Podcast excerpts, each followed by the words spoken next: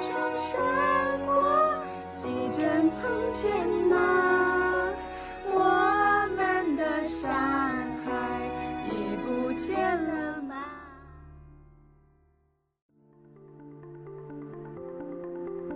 欢迎来到四零四档案馆，在这里，我们一起穿越中国数字高墙。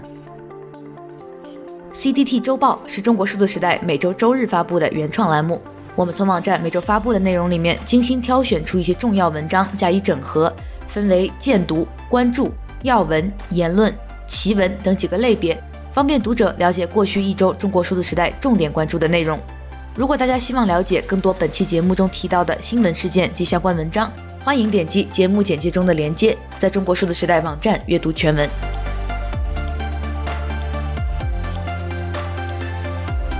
五月二十三日至二十九日，这一周，媒体 BBC 披露了一份来自新疆警方内部的新疆公安文件。这份据称是由黑客组织获取的资料，包含了数以万计的照片和文件，是迄今为止最大规模的关于新疆集中营的内部资料外泄。这些资料主要涉及新疆两个地区的公安信息系统，时间跨度从两千年至二零一八年。BBC 与十四家媒体机构合作，对这些海量资料进行了长达数月的调查鉴定，以验证其真实性。在过去的数年时间里，已经有大量报道指证了新疆集中营的存在，但中国官方则一律斥之为谎言报道，称新疆仅存在职业技能教育培训中心。但新疆公安文件则向我们揭示了这些所谓的培训中心，若有人想擅自退学，会遭到枪毙；而对男学员入学的欢迎措施，则包括剃掉头发与胡须。当然，更令人惊讶的是，在被强制入学的两千余人名单中，最年轻的人只有十五岁，最年长者有七十三岁。这些疑似被用于人脸识别的几千张维族人照片里，有一位眼含泪水的女士，令人不忍直视。有网民评论，看到这些真切的面孔和眼泪，带给了自己强烈的心理暴击，但又因无力改变现实，痛苦不已。而在微博上，几乎所有与新疆公安文件相关的网民评论都遭遇了审查。中国外交部发言人赵立坚严厉谴责 BBC 的相关报道。而这条新闻的评论区则有不少网民希望把它发出来供批判。还有一位网民在推特吐槽道：“我仅仅是微博转了那张维族小女孩的照片就被炸号了，这种秒炸难道不是反推了事件真实性？”这份文件的披露正逢联合国人权事务高级专员米歇尔·巴切莱特在中国访问。据称，巴切莱特在进入新疆之前，外交部长王毅还向他赠送了英译版的习近平关于尊重和保障人权的论述摘编。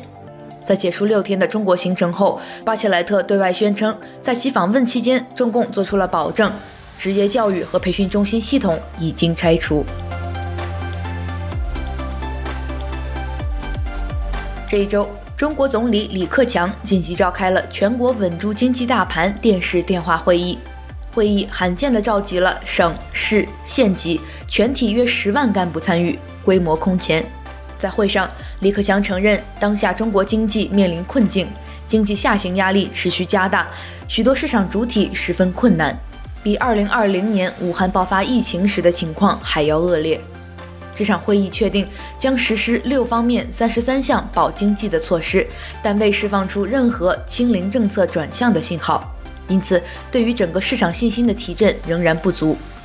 有网民调侃：“十万人大会稳定经济大盘作用并不大，世界人民都知道病根在哪儿，就是没人敢说。”的确如此，又要封城又要稳经济，本就是一个难以完成的任务。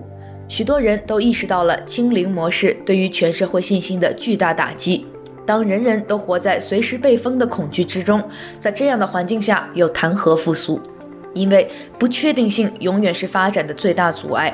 现在各行各业面临的是无数的不确定性。在有关疫情后会不会有报复性消费的一个话题讨论下，有网友回应说：“疫情让自己过上了非必要的生活，未来只会报复性储蓄，以及尽量做到不报复社会。”在过去的一周时间里，各种经济急剧恶化的信号接连传出。各路大厂竞相裁员，甚至连大发疫情财的以岭药业也颁布了裁员计划。在明确全民常态化核酸检测的未来路径后，国家医保局将这一经济包袱推给了地方政府，而个别财政吃紧的地方已经开始要求居民自费负担。有媒体报道披露，如今有不少第三方核酸检测公司陷入了回款拖欠门之中，各地方财政要补的欠款漏洞越来越多。目前，据传上海已经进入了解封倒计时。在过去两个月时间里，上海为达成封控这一目标，到底付出了多少代价，难以估计。被四零四的文章《上海封控成本考》提到了未来的潜在损失这个或有成本概念，但他们难以推算。一位被封七十天后终于走出了家门的老先生，在自拍视频中沉重地说道：“让我们受苦的不是 Delta，不是 Omicron，是人。”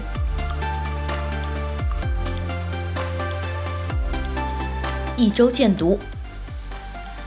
二零二二年五月即将过去，中国数字时代搜集整理了四月末到五月末这一个月期间反映国内多个城市新冠疫情风控现状的网络视频，以时间顺序进行混剪，制作了本月的月度视频《五月之声》，仅以此片向四月之声致敬。本项目也将持续下去，直到四月之声及同类影片在中国解禁。大家在本期节目开始时听到的，就是收录于《五月之声》中的歌曲《上海一对母女吟唱封城期间的凄凉生活》。在本期节目结束时，大家还会听到收录其中的来自上海封城期间的抗议歌曲《喂》。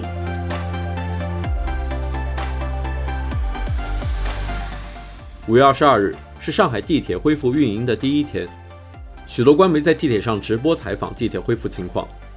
这个采访视频一经传出，立即火爆了中文互联网。阿姨那句“真是天大的笑话”也成为网络热语。今天我们来关注中国官媒报道里的上海封城，看看官方镜头下的封城生活是什么样的，以及民众对这些报道的反应。请见四零四档案馆第一百一十三期，真是天大的笑话，官媒镜头下的上海封城与民众打架。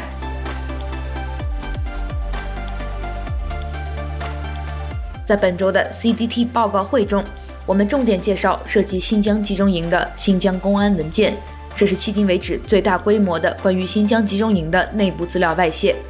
此外，我们还将介绍欧盟五月二十日发布的二零二一年香港年度报告，港中大助理教授方可成对中国自媒体的研究报告，以及从人民网舆情数据中心泄露的舆情报告。中国数字时代的 CDT 报告会栏目收录和中国言论自由及其他人权问题相关的报告资讯。这些报告的来源包括机构调查、学术研究、媒体报道和网民汇集等等。也欢迎读者向我们推荐值得关注的报告。近日，各社交平台上浙传女生被男同学拍裙底事件，请浙江传媒学院正视学生诉求等等话题受到了大量关注。微博、微信等平台上已经有相关信息遭到屏蔽。据浙江传媒学院学生讲述，五月十八日，学校一位女生被男同学偷拍裙底，在去学校保卫处报案后，事情非但没有得到解决，受害者反而受到了校方的训诫。请见 CDT 报道。浙江传媒学院被指纵容偷拍群底者，学生以行为艺术发声反抗。《华尔街日报》的一篇新报道关注了 NFT 近来在中国所起到的新作用。它不仅是数字艺术投资，也成为了一种对抗审查制度的方式。当然，这已经不是中国网民首次用区块链技术来反抗网络审查。早在二零一八年四月，就有人在以太坊的一条交易信息中加入了北大月薪的公开信，将北大永刻在了区块链上。简介文章：NFT 在中国成为了一种对抗网络审查的新方式。一周关注：五月二十四日，BBC 英文报道中公开的新疆公安文件受到了墙内外网民的广泛关注。墙内有人隐晦地谈及它，一位墙内网友评论道。一张张照片，一个个具体的人就这样直面我的时候，太心痛了。明明和他们生活在同一片土地，他们被那样残忍对待的时候，我却无知无觉，眼睁睁看着他们受苦，好惭愧。下面我们来听一段中国数字时代于去年十二月对居住在澳大利亚的记者、作家、新疆治理手段和官僚结构研究者许秀中的采访录音。当我们看到就警方记录里面这些所谓的包护干部他们的这个笔记之后呢，我个人是觉得非常毛骨悚然。我说我们观察完之后发现一切情绪情绪稳定，一切正常，物品摆放正常，啊，没有异常情况。我们也即将把完整的采访录音以播客的形式分享给大家。五月二十五日。国务院召开全国稳住经济大盘电视电话会议，共有约十万名干部参与。总理李克强主持会议并发表讲话，承认当下中国经济面临困境，要求进一步部署稳经济一揽子措施，努力推动经济回归正常轨道。请见文章。网络民意：车的方向都开反了，现在却在修理车、保养车。五月二十五日，上海交通大学发布的一份处分通报在网络热传。通报中称，二十二日下午，博士研究生孟某在校区内近距离用小草逗流浪猫，且未佩戴手套，特此对孟某进行全校通报批评，取消个人本年度评奖评优资格，个人提交书面检查，自行承担隔离产生的一切费用。请见文章，在限制他人自由的道路上，永远都能推陈出新，以及相关阅读。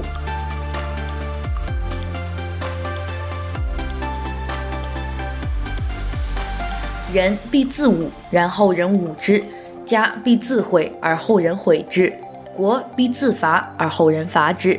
以激进主义求报火者，人必以激进主义激火报之。阳谷必遭反噬。吴老师不妨思考一下：现在这个不能就事论事的言论环境是谁创造的？现在这个凡事必上升至意识形态层面的讨论规则是谁规定的？来自公众号海边的西塞罗的文章，乌合麒麟老师，听说你也辱华了，以及相关阅读。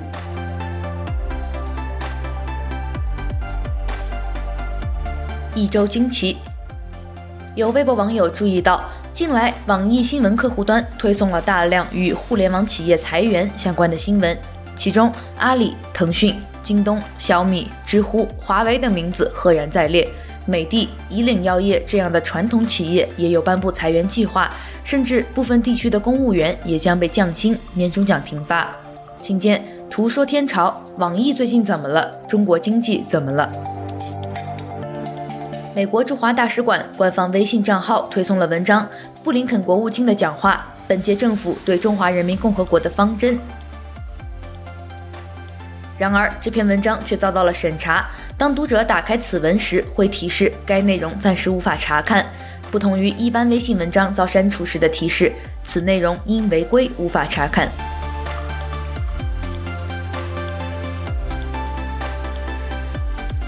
常态化核酸检测是一个百亿的市场规模，但在这看似遍地黄金之下，第三方核酸检测公司却纷纷陷入了回款拖欠门之中。在河南，知名的几个核酸检测大企业都有政府压款，有企业老板为了扛住现金流的压力，从银行借贷了四五千万垫在里头。来自公众号深蓝观的文章：医保财政谁买单？争议背后，核酸检测企业收不到回款，靠借债千万生存。以及公众号基本常识的文章：医保基金保卫战。一周言论，新闻里每天都说。如常的上海终会到来，有人说这个终会在六月，有人说这个终会在七月，而我却觉得，哪怕我乘上了地铁，在面馆里吃到了拉面，它还要很久很久。哪怕那天有解封的欢呼，我们依然有深埋于心底的恐惧。第一条言论来自公众号辉哥叔叔，我们都得面对三个恐惧。下面第二条来自公众号青川书房，一篇已经四零四的文章。有思想的人都很寂寞，幸好还有中文可以读。作者连青川说，不是因为这个民族无法伟大，而是因为这个民族束缚重重。你我都没有什么好哭的。从历史的角度上说，我们这一代废了，我们的下一代也废了，再废一代好了，总会有一天，中国人的孩子会重新捡起《左传》、苏学士和纳兰容若。小楷会有人写的，圣人会有人传记的。借用沈浩的话说，有思想的人都很寂寞，幸好还有中文可以读。第三条来自作者陈亚亚，在可能的解封之前，我们应该思考什么？这种一人感染百千万人连坐的方式，在常态化防控中会成为常规手段吗？是会越演越烈，还是可能因遭到反对而有所改变？经此一劫，我认为我们不应该再心存侥幸，安慰自己只要加强防护就可以很大概率上逃避这样的风险。尤其家中有老人、病人、孩子、宠物的人，我们正面临一个非常艰难的处境。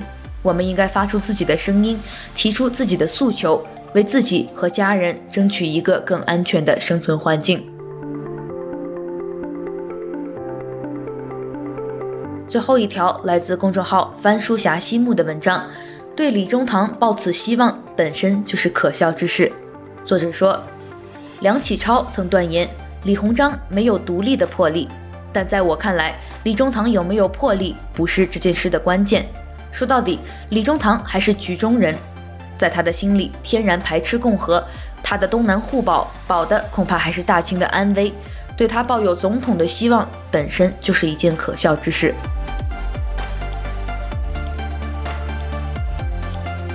一周故事：大学生集体度过了一个社会面消失的春天，非必要的活动在这个春天被大面积暂停。他们是洗澡、出门、线下上课，还有实习、考试、面试、实验。原计划三月底入职互联网公司的王硕被困在了学校。他一边看着互联网裁员狂潮、上海疫情、两亿人自由就业、经济下行等外部世界的急速变化。一边在学校里，在打游戏和做核酸之间过循环的生活。请见八点见闻的文章：新冠三年被困住的大学生们以及相关阅读。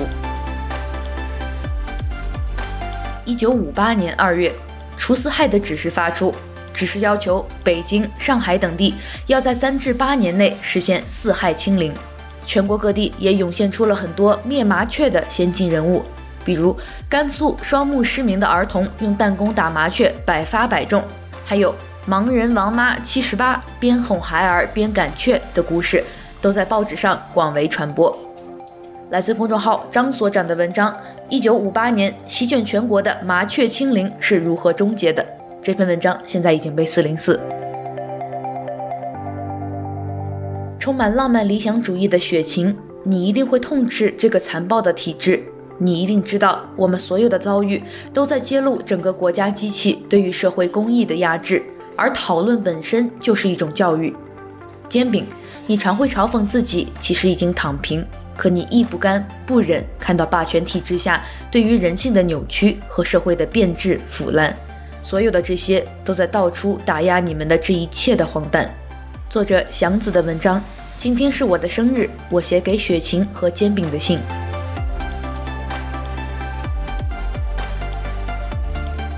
俄罗斯联合国外交官鲍里斯·邦达列夫在日内瓦的生活一夜之间起了变化。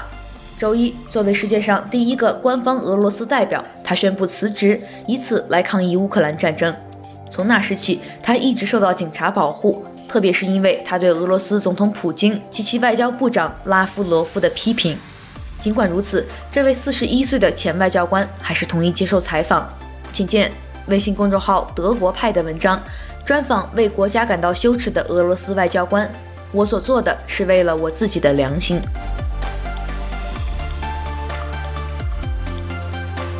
一周分期，首先是一篇我们本期开头提到过的文章，来自公众号薛云奎，《上海风控成本考》。这篇文章已经被四零四。作者说，根据一番思量，与风控相关的成本可分为三类：直接成本。隐性间接成本与或有成本。写完此文，深感心力交瘁。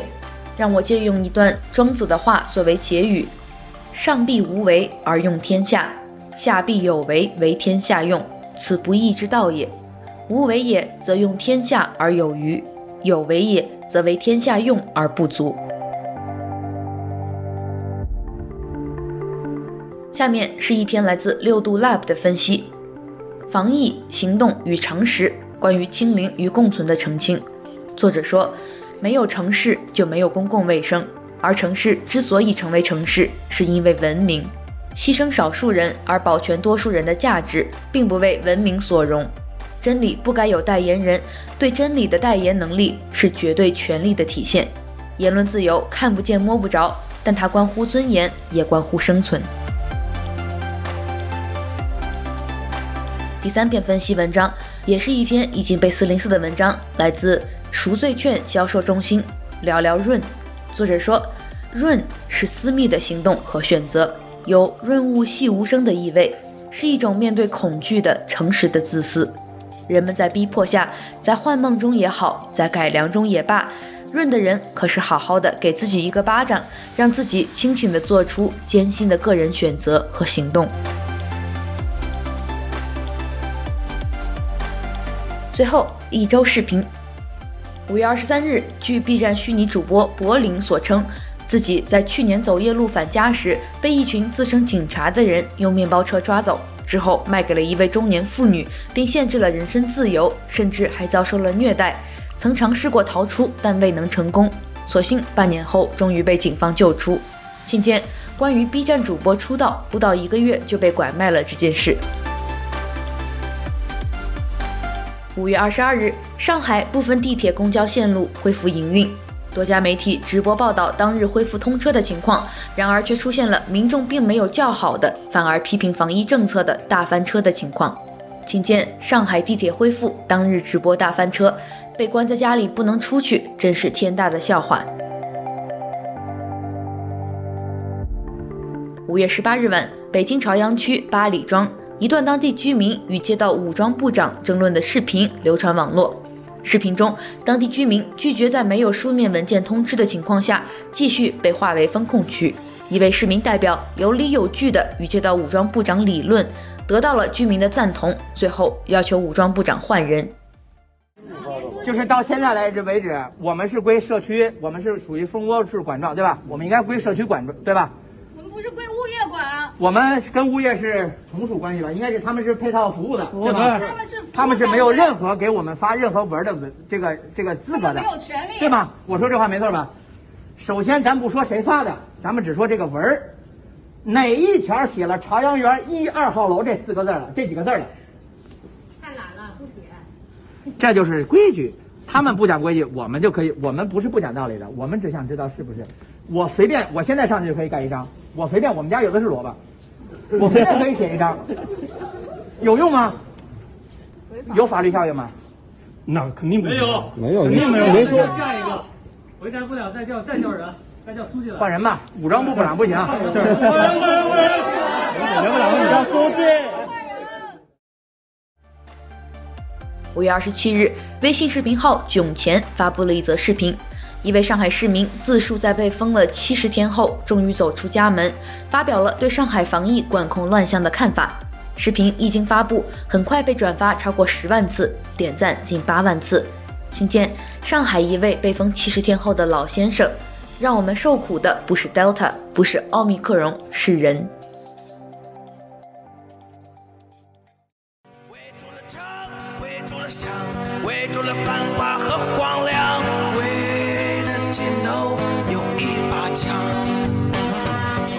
上就是本期播客的全部内容。如果大家希望了解更多本期节目中提到的新闻事件及相关文章，欢迎点击节目简介中的链接，在中国数字时代网站阅读全文。欢迎大家通过电报 Telegram 平台向我们投稿，投稿地址请见本期节目的文字简介。阅读更多内容，请访问我们的网站 cdt.media。